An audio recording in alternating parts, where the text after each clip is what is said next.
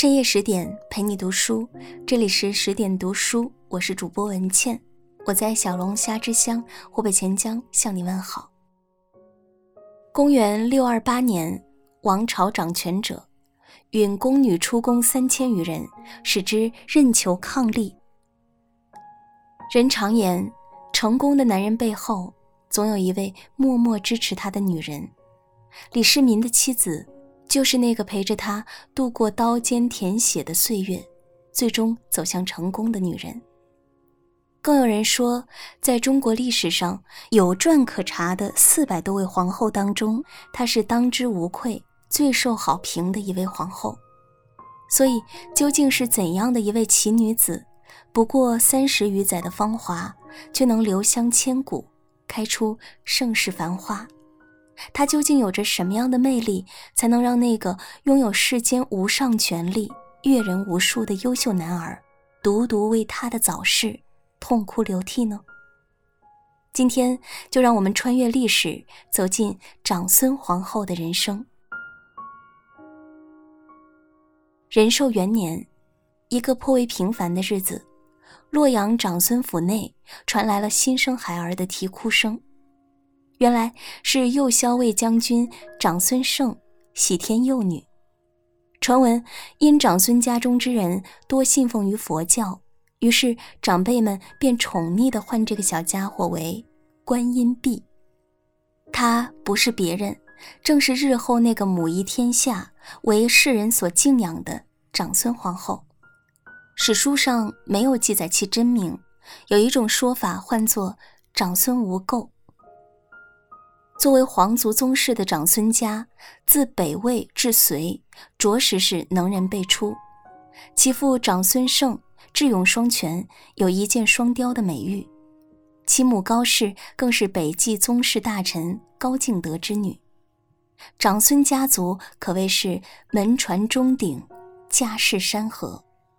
生于这样的人家，也早早注定了小无垢着落不凡的一生。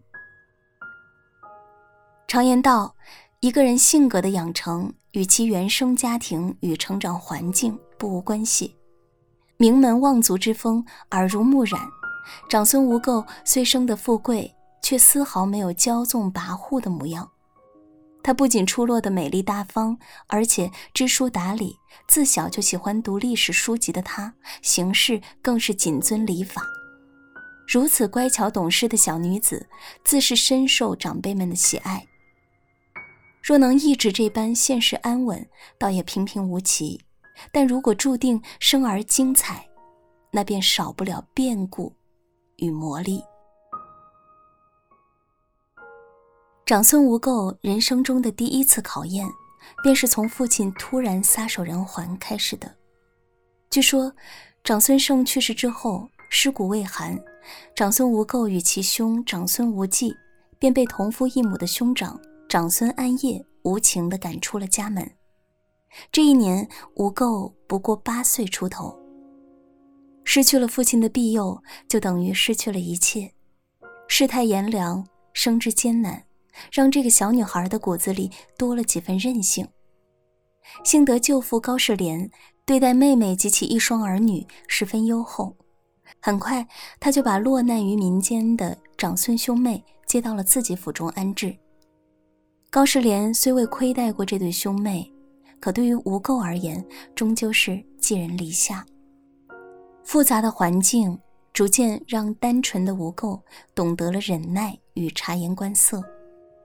多年之后，他面对再困难、再复杂的环境，都能游刃有余地应对，甚至还能给自己的夫君加持。所谓“忧患增人慧，艰难遇汝成”。人生也许就是这样，没有一步是浪费的，也没有什么境遇是平白无故的要将你打倒。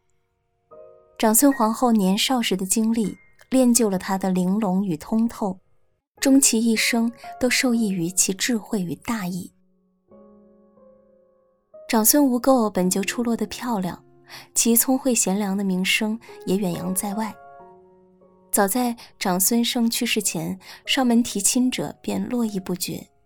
究竟何等优秀的男子才能与这般蕙质兰心的女子相配呢？长孙家的家长们十分上心，希望能够为长孙晟的幼女觅得一位上乘的如意郎君。就在众人发愁之际，伯父长孙炽站了出来。长孙炽是何许人？北周著名学者也。他素来见地独特，知识广博。见吴垢的婚事迟迟未定，便向众人说出了自己的想法。他说：“李渊妻子窦氏，子明瑞人必有其子。”传闻窦氏一出生就有一头乌发，三岁时发长便与身高一般。从小就见识卓越的他，长大后也素有贤名。长孙炽认为，这般贤良女子教出来的孩儿，定也非同一般。只不过在众多提亲者的队伍里，并无李家人的身影。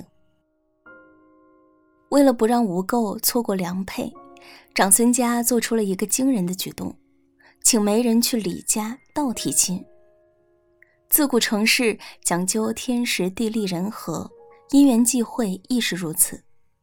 李渊次子李世民出现了，一个未定，一个未许，才子佳人门当户对。两家一拍即合，就将二人此生的姻缘定了下来。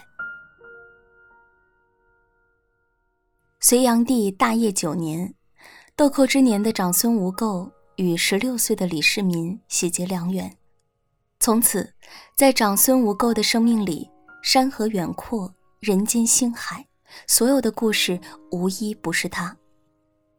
年少夫妻注定要相互扶持着走过一段不平凡的路，就算凶险万分，却因有你而心安。隋朝末年，隋炀帝频繁发动战争，致使国乱家落。这对小夫妻在逆境中互相安慰、激励彼此，感情愈发浓厚。长孙无垢也逐渐成了最懂李世民的那个人。当李氏王朝建立。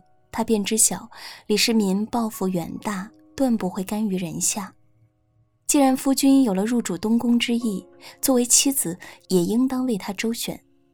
他与李世民一柔一刚，在前朝与后宫双管齐下，为不可避免的内斗做了万全的准备。那一日，玄武门之下，长孙无垢一袭长裙，站在李世民的身后。伴随着血色的曙光，他眼神坚定，用忠贞不渝的爱给予他的夫君最有力的支持，与他比肩，陪他实现心中理想，是他无声却也最深情的告白。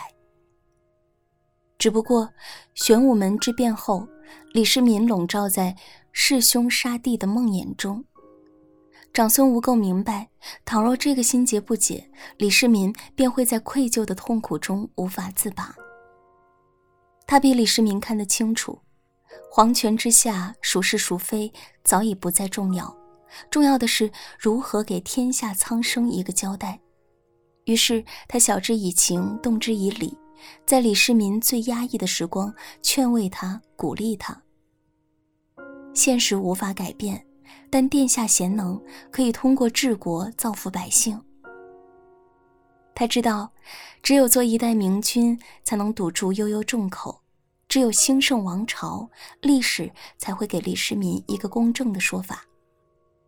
聪慧如长孙无垢，他的字字句句皆如春风细雨，悄然润化了李世民心中的郁结。一个女人的温柔。若是恰到好处，便会给身边的男人带来无穷的动力。自此，前朝李世民，后宫长孙氏，夫妻二人分工明确，携手共进。人歌小岁酒，花舞大唐春，贞观盛世的局面也由此开启。我们常说，一个女人最难得的，就是始终保持清醒。长孙皇后贵为一国之母，却依然和从前一般，一年四季书不离手，以使民心，以人待人。她是李世民最好的贤内助，从不沉溺于小情小爱的她，将母仪天下的气度深刻在了骨子里。他大度能容，为李世民稳定后宫。自古君王之爱，但求多者，必然让自己陷入后宫争宠的深渊。他从不求专宠，而是让皇帝雨露均沾。于是，在长孙皇后所统领的后宫中，鲜少有妃嫔之间尔虞我诈的龌龊事。有宫人不幸难产而亡，他便把孩子接到自己宫中，如同亲生女儿一般养育。有妃子生病，他便主动差人将自己的药给他人先服先治。他深知皇帝想要治理好天下。后宫不乱，心神才不会乱。他不干涉政事，却事事周全，通透如长孙皇后。他知晓后宫女子干涉内政是大忌，所以他从不妄议朝堂之事。他亦明白外戚专权会给天下带来大乱，所以当李世民想要封哥哥长孙无忌为宰相时，他不仅推辞，还劝长孙无忌快快辞去高官厚禄。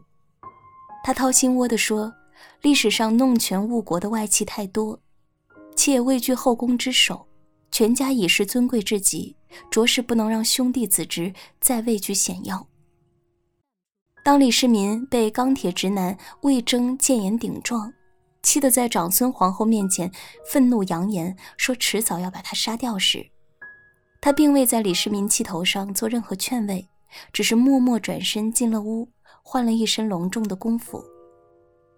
顷刻后，他笑靥而来，跪在李世民的面前，稽首道贺。见李世民一脸茫然，他便接着说：“从古至今，只有君主圣明，大臣才敢直言。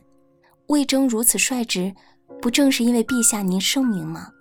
此情此景。”还不值得向您道贺吗？李世民本就贤明持重，此话一听，他立刻醒悟，不仅不再怪罪魏征，而且对眼前这个深明大义的女子多了几分敬佩之情。的确，在陪伴李世民的岁月里，长孙皇后像一朵解语花，不那么娇艳，却通透非常。她用最温柔与最明达的一面为自己的夫君护航。传说那一年李世民病重，危在旦夕，是长孙皇后衣不解体的照料在他的床前。他究竟有多爱生命中的这个男子呢？有一种说法是，他竟随身携带着毒药，如果李世民遭遇不测，自己也绝不独活。这般。便可以理解，当长孙皇后香消玉殒之后，李世民为何独自为其黯然神伤。他命人在宫内建了一座高塔，时常眺望着他长眠的地方。更难得的是，他十分懂他，他知道如果他还活着，一定不希望看到这般场景，于是又命人拆掉了建筑，从此打起了精神，振作了起来。《霸王别姬》中有句台词：“一笑万古春，一啼万古愁。